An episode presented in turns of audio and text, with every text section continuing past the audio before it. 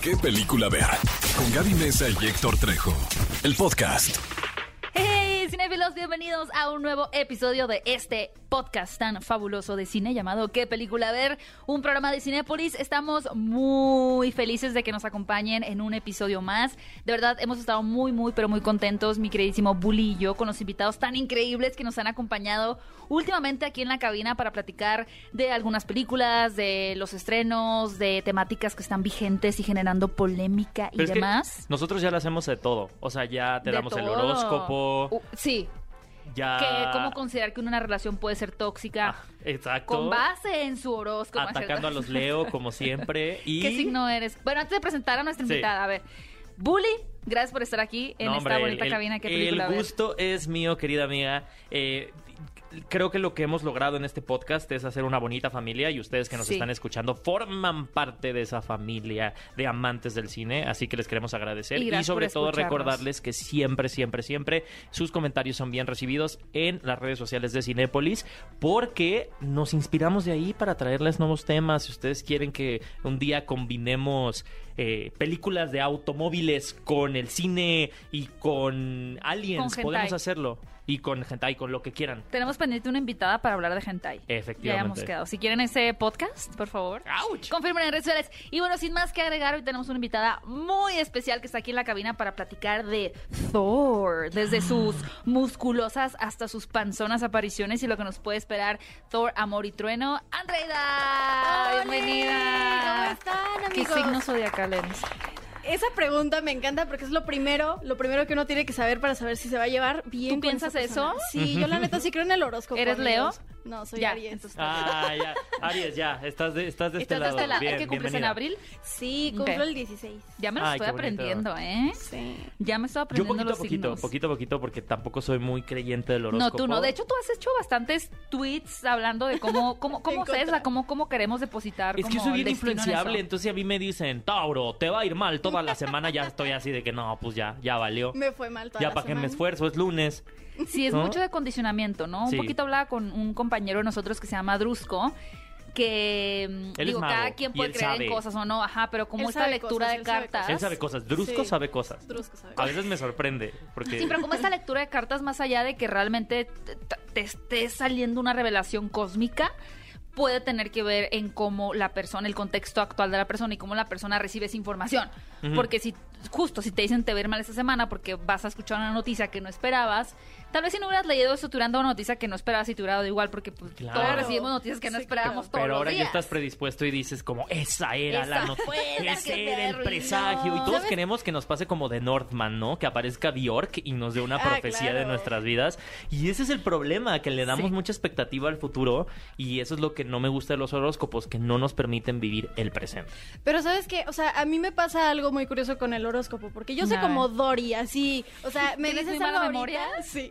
y al rato ya se me olvidó. O sea, las películas, por ejemplo, que ves hace, por ejemplo, si te digo The Edge of Tomorrow, Al filo del mañana con Emily Blunt y Tom Cruise, ¿te acuerdas de lo que pasa en la película o tienes escenas? Depende del impacto que tiene la película en mí. O sea, si es una película claro. que, pon tú, aunque me haya aburrido, eso lo voy a recordar. O sea, te voy a decir, ¿sabes qué? Esa película me aburrió Bueno, pero te acuerdas del sentimiento, más Sí. allá de en concreto cómo se... Porque gente tiene muy buena... Por ejemplo, a mi Javier Sí. Ibarreche, o sea, él cuenta cosas de series de que, no sé, Los Soprano.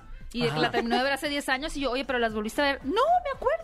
Y es como que en la tercera temporada, cuando el personaje es como, dude, ¿cómo te acuerdas? Sí, Sí, como sí, una no. memoria muy fotográfica, ¿sabes? Sí, no, yo, yo sí soy como con cosas un poquito más, eh, no sé, como inverosímiles, sí es como no les presto tanta atención. Entonces, si yo escucho mi horóscopo al Ajá. inicio de semana, al siguiente día estoy como de, "Mm, ya no me Ya no acuerdo. creo que ¿Qué pasó? Está ya no recuerdo qué pasaba. Oye, pero venimos a hablar también de alguien algo a quien esperamos se que ve- sea más memorable, ¿no? a- de a- alguien a quien se le ve que le leyeron el horóscopo y le dijeron tienes que encontrar paz mental. Le y dieron su lectura resignificación". astral. Efectivamente. Pues que es un dios. Mm, Pues sí. Sí, claro, es pero una eso no lo exime de tener comportamientos humanos, porque en esta película Por creo que lo vamos a ver eh, debatiendo. Digo, tú ya la viste. Y a los dioses en general. Pero eh, tenemos a este nuevo villano interpretado por Christian Bale, que es el matadioses, ¿no? Gore. Que, bueno, independientemente de cómo sucede en los cómics, la idea aquí es precisamente, y como hablabas de, de que Thor es un personaje más humano también, algo bien interesante que hace a este villano su motivación en particular, ¿no? Y creo que también sale a relucir esta otra faceta de los dioses que pueden ser muy despiadados. Y ya lo Claro. hemos visto en el mismo universo de Marvel, por ejemplo, con Hela o Hela en, en Thor Ragnarok, en que también es una diosa, pero es una diosa malvada, ¿no? Y como que a veces en estos superhéroes que tenemos, que son el dios del trueno o el dios de tal y cual y demás, decimos, sí, los dioses superhéroes nos van a salvar. Pero, Pero no, no. todos los dioses te van a salvar. De hecho, es este- muchos van a abusar de ti. El planeta Ego, ¿no? Que Esa- igual es como... Exacto. Ah, Hemos sí. visto varios dioses consumidos por su poder, su avaricia. Y justamente pues tenemos este personaje que se da cuenta de eso y dice, pues todos a la fregada y todos parejo. no, y entre esos va, tendría que ir Digo, Thor obviamente también. sin, sin hacer spoilers, pero yo no he leído los cómics, la neta, o sea, pero sí me he informado como un poquito acerca del origen de este personaje, que hay que aclarar, no tiene mucho tiempo, o sea, si no me recuerdo es del 2013 cuando Wow. inicia este Pues un personaje. poquito, Miss Marvel también es como Sí, del no, no 2000. tiene tanto. de que Es de la 21. nueva camada, ¿no? de tanto, cuando le dieron sí. como un refresh a todo Marvel y metieron nuevos personajes. Metieron nuevos personajes, nuevos eso. villanos. Y tengo entendido, digo, no sé si decirlo porque maybe por lo que estás comentando me parece que va por ahí, pero que sí tiene como este, este origen como un poquito más sensato, ¿no? No de, Sí. ah, me volví malo nada más porque se me ocurrió hoy que amanecí de malas. y O nací matar malo, gente, ¿no? O nací de una fuente maligna. Ahora, Sí, ahora, sí sin, decirnos spoilers, sensato. ¿tú crees que esta película compense en villanos lo que luego Marvel ha sido deficiente en no darles profundidad a ellos mismos? O sea, como que nos presente Es una un respuesta villano más muy complejo. engañosa. Ajá. No, eh, creo que es un villano muy complejo. Creo que es un villano de los mejor justificados, como dice Andreida, que parece ser que viene eso desde origen de los cómics. Yo no tengo la oportunidad de leerlos. Es un gran villano. Ujú. Eh, no quiero hacer más comentarios al respecto porque puedo spoilear cualquier Sí, situación. Sí. Mm, me hubiera gustado, eso sí, como dentro de esta película, tenerlo más tiempo en pantalla y poder explorar aún más allá con él, porque además con Christian Bale es, es fascinante, ¿no? claro. Pero Claro. sí es uno de los mejores villanos que nos ha dado el UCM. Eso es 100%. O sea, a mí Gila me encantaba. Sí, claro. Es que Blanchett, o sea, perfecta. Pero... Y entendí esta parte de que había sido alejada por el mismo Odín, o sea, Ajá. como que Odín dijo, no, esta se me está saliendo de las manos, encarcélenla. O sea, también era muy duro. Pero- Pero, pero- ella sí. había nacido siendo así, y era una conquistadora y luego se fue siendo mala. Pero esto es de las últimas dos películas, porque ya digo, en este podcast vamos a analizar un poquito toda Sí. la, la cuatrilogía que... Comencemos con el principio, si quieres. Ajá, no, y, y- y tenemos, la verdad, en las primeras dos películas de Thor, yo creo que villanos muy endebles, o sea, que todo recaía un poco la en la relación de Eh, Loki. Bueno, pero es que Loki yo no lo contemplaría. Sí, no, no sería como Es- el villano. Es parte protagonista Sí. de, No, de pero la si hay, historia. unos, si hay unos monos que atacan... Es- Eh, el papá de Loki, o sea, que vendrían Los siendo los gigantes de hielo. Los gigantes ajá. de hielo. Sí, pero ¿No realmente... es esa en la 2? No, No, esa es en es la en la 1. uno. Ay, En la 2 son una especie de duendes En la 2 es, raros. es justo A mí sí me Chris- gusta la Christopher dos, Eccleston. ¿eh? Es Christopher está- Eccleston quien interpreta al villano. Eh, ¿Cómo se llamaba este villano? Lo mencionó... Puro Doctor Who, puro villano. Qué increíble. Todos los actores que han interpretado a Malekith. Doctor Who han interpretado a villanos en el UCM. Nunca han sido superhéroes. Hasta este... Christopher Eccleston, David Tennant y este Matt Smith, Sí, los en tres han Morbius. interpretado a Claro. villanos en el universo Un poco cinematográfico de desperdiciado el de Morbius, ¿no? Pero pues, Todos. bueno. Todo eso es un desperdicio en general. Digo, Todo va el, directo. el de David Tennant, Purple Man, me parece Wow. que es igual uno de los mejores villanos que ha tenido el de UCM. los mejores De villanos. acuerdo. Pero bueno, vamos a, vamos a regresar al origen de Thor. Eh, Andreida, tú, tú, tú sí eres bastante fan de todo lo que tiene que ver con, con el universo de Marvel, ¿verdad? Sí, claro. ¿Es, es. Thor uno de tus Vengadores favoritos? Eh, lamentablemente no. Ok. Y, y O sea, sí si tiene tu que cuarto ver. fuera como el de el de Miss Marvel, ¿a quién tendrías? Ah, la verdad es que sí soy muy fan de Iron Man. O sea, me parece Ah. que es un rockstar en toda la extensión de la palabra y sí me gusta muchísimo. Y no sé, de mujeres sí Scarlet Witch. Porque me gusta mucho esta combinación de sí soy buena, pero también puedo ser muy mala. Pero no te Ajá. tienen un poco cansados los, los tweets de Scarlet Witch, ya me tienen un- ya me están sobrepasando. Yo siento ¿eh? que son como los de Luz María, como de ella, Luz ella- María. ¿Nunca has visto los videos de Luz María? No. Tú sí has visto los videos de Luz no, María. pero me dio mucha risa que hicieras una comparación así. Es, es que es una, es una chica de Ecuador o algo así Ajá. que tiene sus videos como si fuera la Rosa de Guadalupe y ella los protagoniza. Ah, es increíble la ah, de no, pensaron ah, claro. que era eh, la sirvienta de la casa, pero era la dueña del hotel, ¿no? Entonces siento que le han hecho como esa narrativa Pero a ya la Scarlet están Witch. sobreexplotando. Es que a mí lo que me pasa, digo, yo también porque sigo cuentas de cine y Sí, cuentas claro. de Marvel y Pues todo, pero todos los días hay un nuevo tweet. de Scar- No, uno, 15. Es como, detengan. O sea, me están desenamorando de. Scarlet Witch. Yo me quedo con Black Widow, la verdad. Ah, Bueno, yo sí. amo a Black Es que Widow. creo que cuando pasa el fenómeno, digo, nos pasó en un tiempo con Tony Stark. O sea, igual lo saturaron tanto, Sí, claro. la comunidad lo abrazó tanto que ya era como, ya no me lo pongas. Y mismo Marvel te lo metió en la sopa. Porque además la respuesta y antes era Capitán. América, O sea, ¿no? como que hasta ahorita en esta cuarta fase como que intentan ya desafanarse de él, pero siento que es difícil porque durante más de 10 años hiciste que todo el mundo girara alrededor de Iron Man. Entonces, Sí. ahorita es como, ah, ok, te presento algo distinto, pues ya no lo abrazas de la misma manera. Pero ¿no? Steve Rogers sí le hicieron solo un musical y ya, ¿no? O Sí. sea, fue nada más como, sí, el mundo extraña a Steve Rogers. Es verdad. Musical. Toma, un musical en Broadway y ya. Es verdad. A Oye, y ahorita que mencionas eso, André, digo, estamos hablando de Thor, pero es importante hablar del mundo Marvel en general. Y esto se ha comentado mucho eh, y lo podemos seguir viendo con las nuevas producciones que tenemos, con las producciones en plataforma, que creo que también están empezando a saturar un poquito eh, al fan o, bueno, a- Mucho, mm, no sé, tú más a decir tu, tu opinión. Pero estás... ¿En, qué punto tú sientes que estamos en cuanto a esta evolución que ha tenido Marvel después de la fase 3? Porque siento que hay mucha gente que dice que de verdad pareciera que no encuentran por dónde es el camino correcto. Eh, fíjate que yo sí estoy de acuerdo. O sea, siento que independientemente de algunas series que ha sacado Disney Plus, mm, que me han gustado bastante, creo que en efecto ya no tienen como pies ni cabeza esto. O al menos eso aparenta. O eso, Eso se nos quieren hacer pensar. Eso nos quieren hacer pensar, ¿no? Puede ser. No, se percibe Y mucho saturan- como catálogo, ¿no? O sea, como tenemos Sí. que tener Bueno, mucho acaban de original. meter esta semana Daredevil, eh, Jessica Jones Sí. y todas Ay, las pero series. eso sí- bueno, excepción Esas de Iron muy Fist, que era muy mala. Pero ¿qué significa esto? Sí. O sea, si son canon, no son canon, o sea, porque No, también entonces sí, es como, sí vamos a a agregarle Por más. ¿no? Yo diría que ahí también Sí. viene la Ahí conexión. hicieron el punto de conexión. En, en Hawkeye, que yo creo que fue la última serie que a- atrajo más atención. Porque Miss Marvel es oficialmente la serie que menos visualizaciones ha tenido en la plataforma. Dale tiempo, que amarre. También yo creo que también tenemos que desprendernos un poquito. Sé que en esta era en la que vivimos todo es números, ¿no? ¿Qué tanto Sí. la gente lo vio? No hay que ¿Qué empezar tanto con eso, los números ¿Qué y tanto el dinero valor recaudó? personal. Entonces yo creo que sí tenemos que un poquito como salirnos de eso y decir, bueno, tienen que existir que propiedades menores o tiene que haber a lo mejor una serie Eso que es no la va a romper. Sí, claro. Que, que- que va a estar muy bien El tema es que Marvel está acostumbrado a rompió tras rompió tras nuevo récord, tras a- Sí. taquilla, tras boom, Pero- tan- pero pero, es que es- tienes toda la es razón. muy chistoso, porque cuando quieren romper un récord, lo hacen. Lo hacen. Sobre todo cuando empiezas a hacer cosas de nicho. Ajá. Porque Miss Marvel Es sí es algo de de nicho. Claro. Es Es como más nicho. adolescente. eh, Incluso hasta la- las animaciones que ponen. como Digo, Scott Pilgrim. Yo, yo no sé, a mí se me hizo más como los Mitchell. O sea, te lo juro que yo Ajá. dije, el güey que estaba pensando en los Mitchell está haciendo todo en Miss Claro. Marvel. Qué gran o sea, película, ¿eh? Sí, claro. Hermosa, increíble. Sí- Pero ah. aquí siento que es demasiado. O sea, fue como, ya, basta. Pero por ejemplo, yo vi Miss Marvel y dije, este es el tratamiento que me hubiera gustado ver en Spider-Man. Y te lo había comentado el otro día.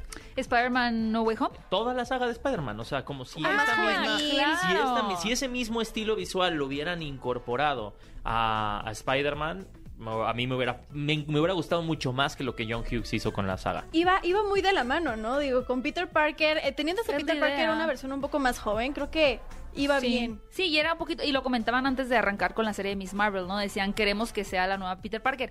Y no lo hacían en el sentido de que supere a Spider-Man, sino que simplemente tenga esa esencia de una chica Claro. joven que descubre sus poderes y que esos poderes van más allá de salvar al mundo, sino que también se limitan a, su- a su entorno, cómo Sí, va claro. a ella a empatar esas nuevas habilidades con su vida de área de adolescente, en la que también importa tu crush, en la que Sí. también importan las tareas, O el fanatismo Como eso. incluso, ¿no? O sea, O digo, todos de chavitos fuimos fans de algo, así que, que morías. Tú de que eras fan. Ay, de panda, amigos. ¡Ay, qué padre!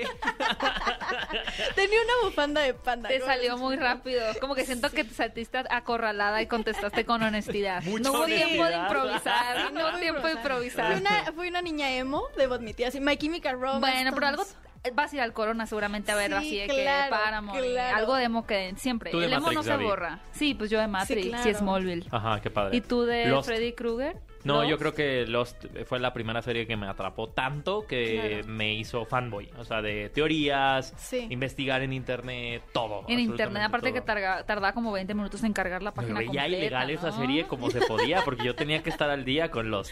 Qué Claro. fuerte. Que fue de la, también de las primeras series que sí revolucionó un poco el concepto de cómo consumíamos, porque Sí. fue la época en la que el internet empezó a tener su apogeo y ahora creo que las consecuencias de lo que estamos viviendo es Marvel. Ares. Berkshire. Nadie usaba sí. Berkshire casi, ¿no? No, Ares, Ay, yo era ser un osito. Y así, Pero y tu, bueno. tu compu llena de, de virus, pero con música. Pero creo que sí es importante eh, hablar de estos fenómenos porque sí es, son los fenómenos que derivaron en lo que hoy tenemos en el hiperconsumo Claro. que hay del MCU.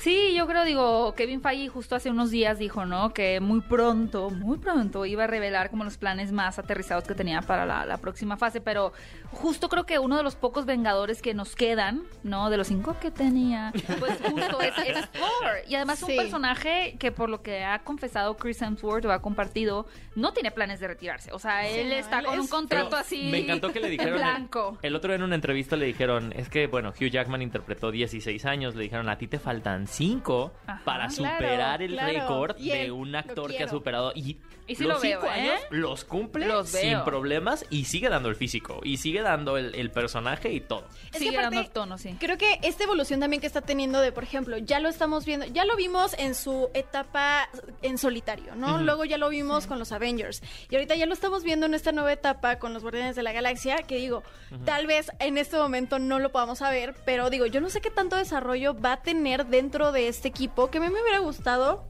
me gustaría ver un poco más, porque justo esas etapas pueden hacer que el personaje no se sienta como tan monótono y que todo es lo mismo y que hasta nosotros como fans digamos ya. Ahora, ¿crees que el Pero personaje sentimos se- que todo es lo mismo Es lo que quiero preguntar. ¿Crees que el personaje sea monótono porque es el tipo de narrativa que le han dado o porque es un poco la personalidad más seria de Chris Hemsworth?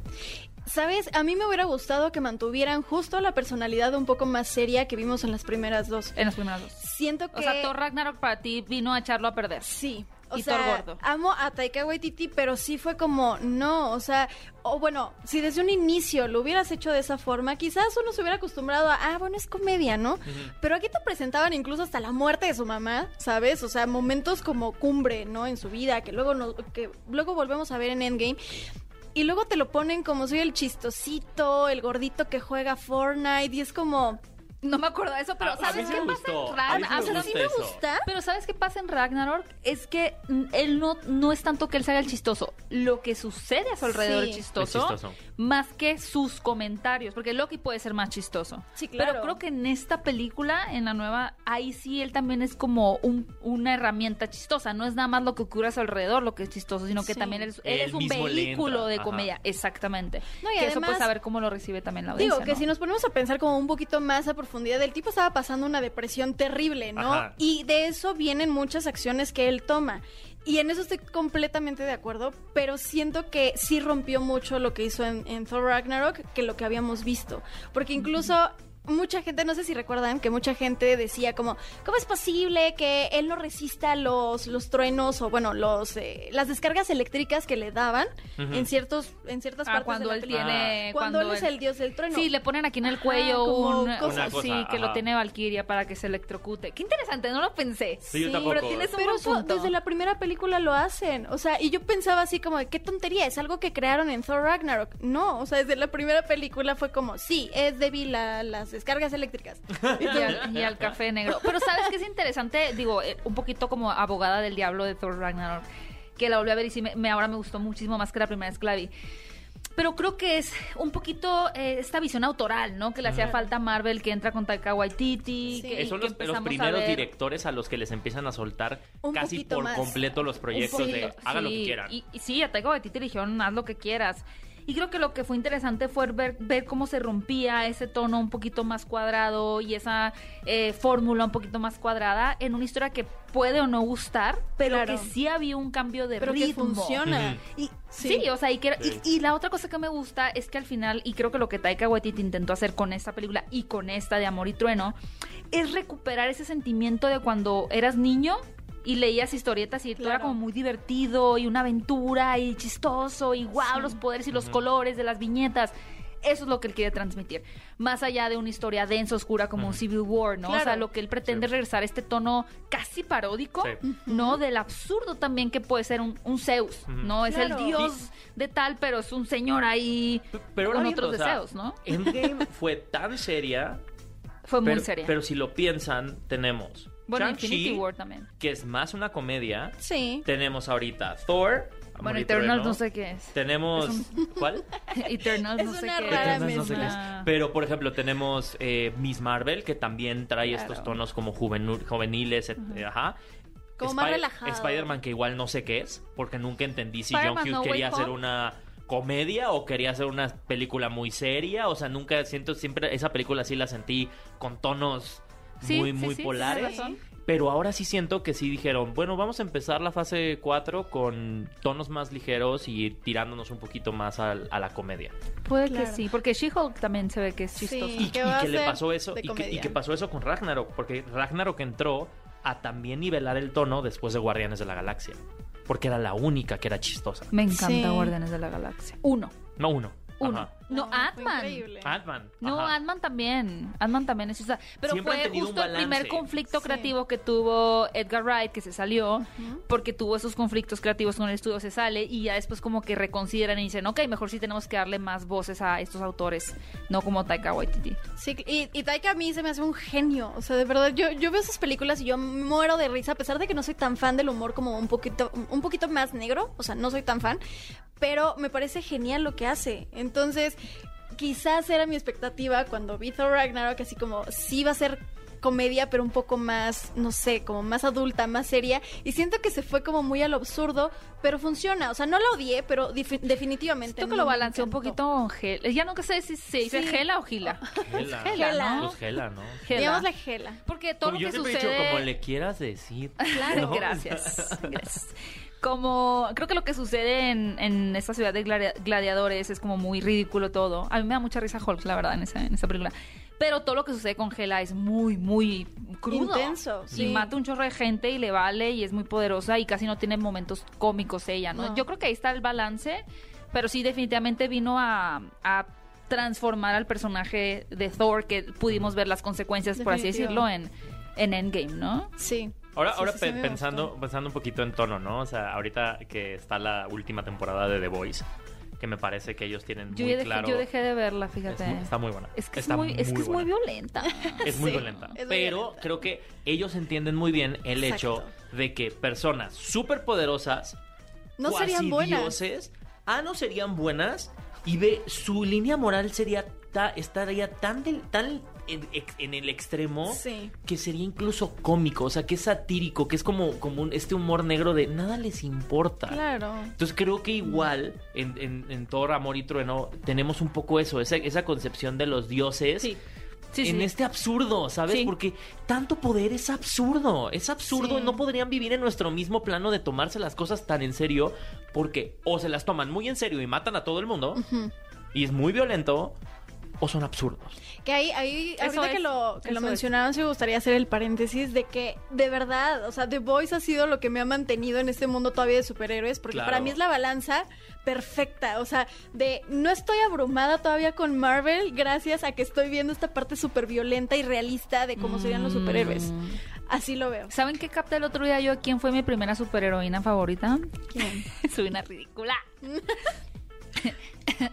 Mary Poppins. Mary Poppins tiene Tenía poderes. poderes. Mary Mary Poppins Poppins. vuela. Vuela. Ajá. Claro. Mary Poppins. ¿Sabes cuál es su poder más grande? Mary Poppins y Recoge, el- Witch. puede hacer el cuarto y la cama y limpiar el cocinero haciendo así, mira, con un Sí. clac. Entonces yo dije, es que a mí me gustaron los superhéroes desde chiquita porque me gustaba Mary Poppins. Era mi- porque en ese momento no había live actions, o sea, sí había Mujer Maravilla en series, Ajá. pero en Sí. México casi no era tan fácil de ver. O Sheena, Sheena, digo, pero ella me daba, ella me daba ¿no? miedo. ¿Daba Era miedo? demasiado intimidante.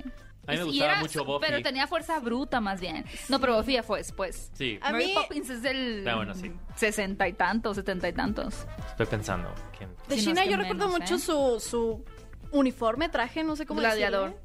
Sí, era, era muy...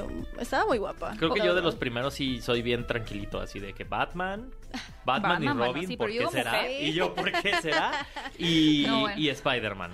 O sea, definitivamente. ah, bueno, pero sí, yo hablaba de mujeres. Ah, bueno.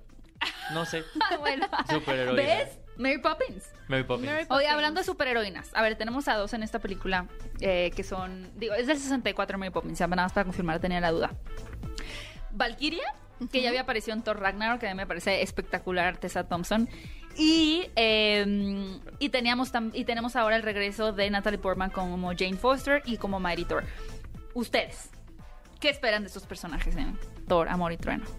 Mira, como no tengo idea, justo les decía, yo no leí los cómics, entonces no tengo idea de lo que va a pasar, sí esperaría que le den, eh, no sé, buen foco en la pantalla, porque me parece excelente que después de años Excelente.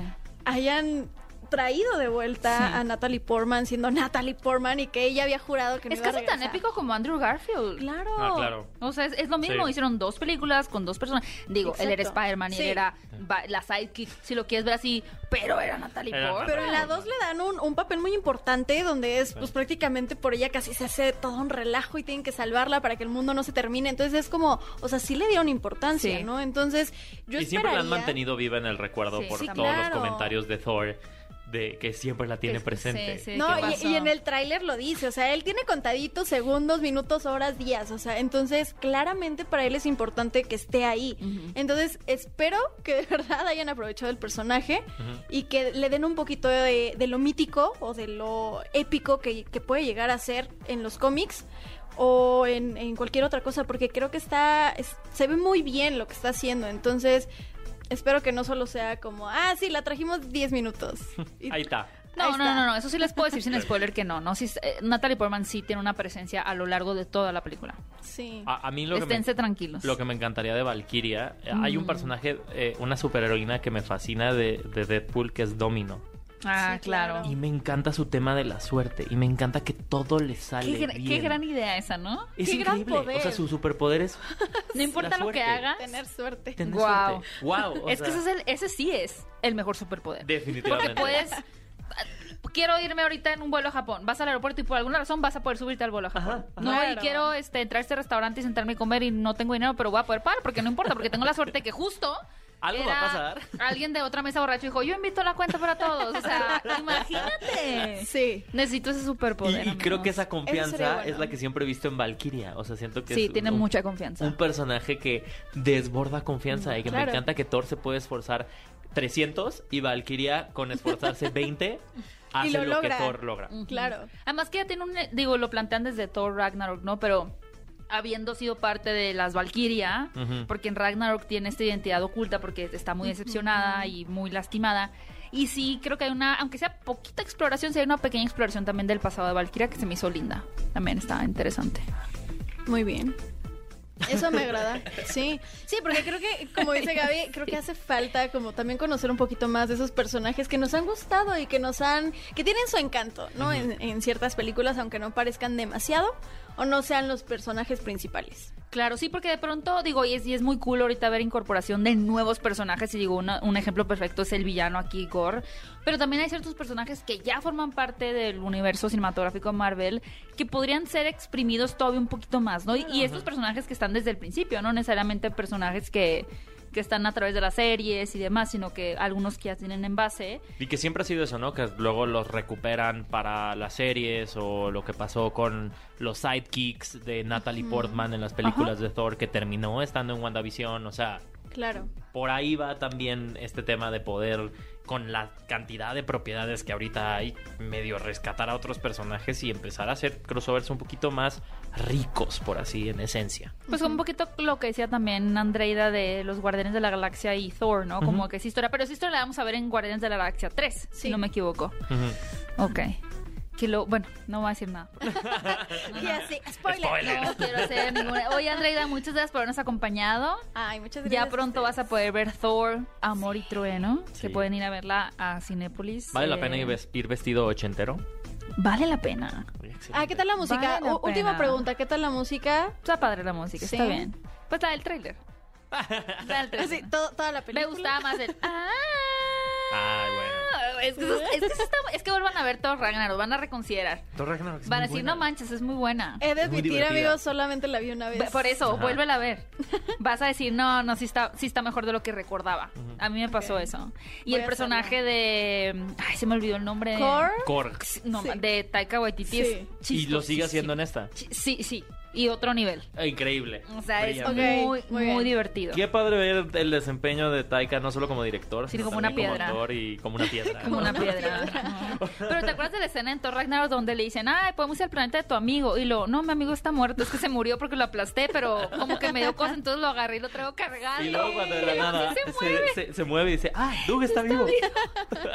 Está muy chistoso, la verdad, pero bueno. Andreida, eh, gracias por habernos acompañado. Eh, Tus redes, Andreida, ¿cómo te tus siguen? Redes sociales. A mí me pueden seguir en todos lados como arroba AndreidaDN. Estoy en TikTok, Instagram, en Twitter, por ahí. Twitter, en Twitter sí. he hecho más chisme, casi nunca hablo de noticias. Solo pones mm, fotos de Scarlet Witch. Twitter es Tienes muy que bueno para el chisme. Twitter es muy bueno para el chisme. ¿Mandé? Tienes que parar, pero es broma. Sí, tengo que No parar. pares. No, no pararé.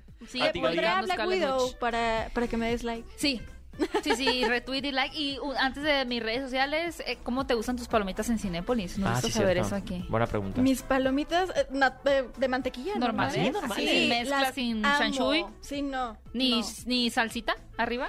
Casi no, o sea, me gustan, Ajá. pero no como, o sea, como tres palomitas y las demás me gustan así saborcito. Muy Virgo de tu parte, muy Virgo. Sí, totalmente. Me totalmente. encantan. Y Una aparte soy adicta. O sea, de verdad es así. Me acabo toda la cajita de palomitas. Pues bueno, ya nos tocará estar sí. contigo en el cine y ver que te acabes esa bolsa de palomitas, esa cajita Esa de caja. palomitas. Gaby, ¿a ti cómo te encuentran en tus A mí me redes? pueden encontrar eh, como arroba Gaby Mesa 8 en Twitter y en Instagram y en TikTok como arroba Gaby Mesa con Z. Y nos pueden escuchar todos los sábados 10 de la mañana en Exa FM 104.9 con el programa de qué película ver, donde por supuesto estamos mi queridísimo Bully y yo Bully. ¿Cómo podemos encontrarte en tu chisme de Twitter? En, mi redes chisme de Twitter sociales? y en Sí. todas las redes sociales como arroba Héctor Trejo. Y no se olviden de darnos una calificación, Sí. una estrellita y poner el recordatorio para escucharnos todos los miércoles en este podcast. Esto fue el podcast de qué película ver y nos vemos la próxima semana. Adiós. Bye. Bye, adiós.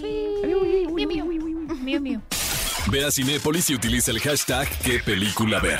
Escúchanos en vivo todos los sábados a las 10 de la mañana en Exa FM 104.9.